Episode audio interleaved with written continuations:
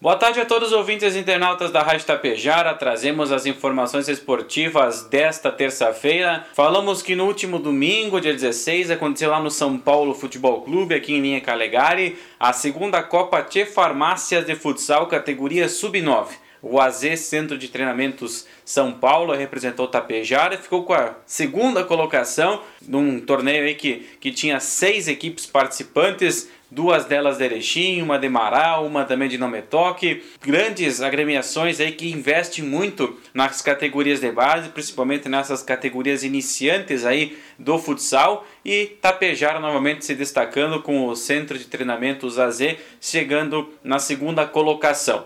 Parabéns a toda a diretoria do São Paulo, também aí do Centro de Treinamentos AZ, por mais uma conquista, dá, dá para se destacar a conquista, mesmo sendo segundo lugar, pois a cada competição que estão disputando, sempre estão pelo menos entre os três primeiros colocados. E no mês de maio iniciará já o, o campeonato realizado pelo Amigos do Mauri e Serfunil, em homenagem aos 40 anos então do, do funil que será, serão completados em setembro deste ano. Serão sete equipes na disputa, jogos aos finais de semana, serão cinco finais de semana aí de competições, chegando até a grande decisão, mais ou menos prevista para metade de junho. E a grande decisão já uh, podemos anunciar aqui com cobertura exclusiva da Tapejara Esportiva no Facebook, no YouTube e também no 101.5. Então, um torneio de preparação para o Campeonato Municipal. É uma iniciativa muito interessante aí do Amigos do Mauri e da Serfunil aí, as duas equipes fazendo essa fusão